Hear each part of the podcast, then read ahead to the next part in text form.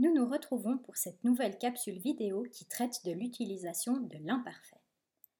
Je vais commencer par lire un extrait du texte Le garçon qui criait au loup de Tony Ross.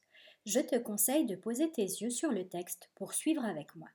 J'aimerais que pendant la lecture, tu portes ton attention sur les verbes qui sont conjugués à l'imparfait. Allons-y. Le garçon qui criait au loup. Il était une fois un garçon qui vivait de ce côté-ci des montagnes. Il s'appelait Louis. De l'autre côté des montagnes, un loup menait une vie de luxe incroyable. Son nom à lui, personne ne le connaissait.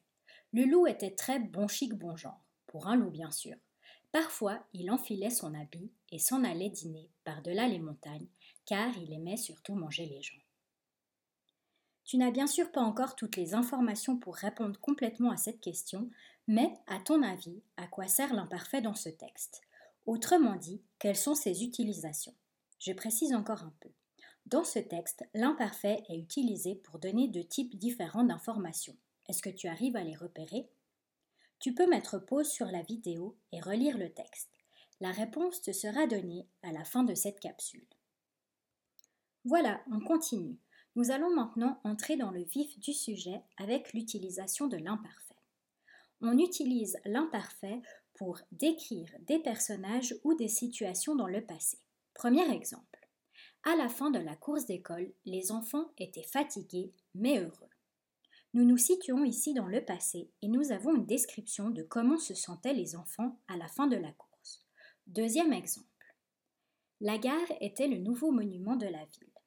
Ici, nous avons la description d'une situation dans le passé. On utilise également l'imparfait pour raconter des faits passés qui se déroulent sur une certaine durée ou se répètent. Voici un exemple. Nous mangions lorsqu'il entra. L'imparfait nous mangions permet ici de raconter un événement qui s'est déroulé dans le passé sur une certaine durée. Nous mangions, que nous pourrions d'ailleurs remplacer par nous étions en train de manger, signifie que le repas a duré un moment. Ce n'est pas quelque chose qui est arrivé soudainement. Dans l'exemple suivant, à l'âge de 10 ans, j'allais à l'école en vélo, l'imparfait permet de raconter un fait du passé qui se répétait, qui était habituel. Enrichi de ces nouvelles informations, nous allons maintenant revenir au texte Le garçon qui criait au loup. Je t'avais expliqué que l'imparfait est utilisé dans ce texte pour donner deux types différents d'informations. Eh bien, c'est ce que nous venons de voir avec les différentes utilisations de l'imparfait. Dans ce texte, l'imparfait est tantôt utilisé pour décrire dans le passé et tantôt utilisé pour raconter des faits passés qui se déroulent sur une certaine durée ou qui se répètent. Si je prends par exemple les phrases Il s'appelait Louis et Le loup était très bon chic bon genre, l'imparfait sert ici à décrire Louis et le loup dans le passé.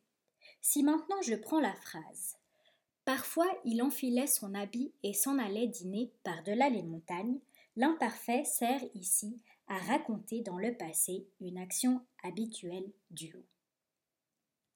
Nous arrivons déjà à la fin de cette capsule vidéo et voici ce que tu as à retenir. Tout d'abord que l'imparfait est un temps du passé. Ensuite, que l'imparfait est utilisé pour décrire une situation un personnage, etc. dans le passé, mais aussi pour raconter des faits passés qui se déroulent sur une certaine durée ou se répètent. Tu auras l'occasion de revoir tout ça dans les exercices qui suivent. Merci pour ton écoute et à bientôt.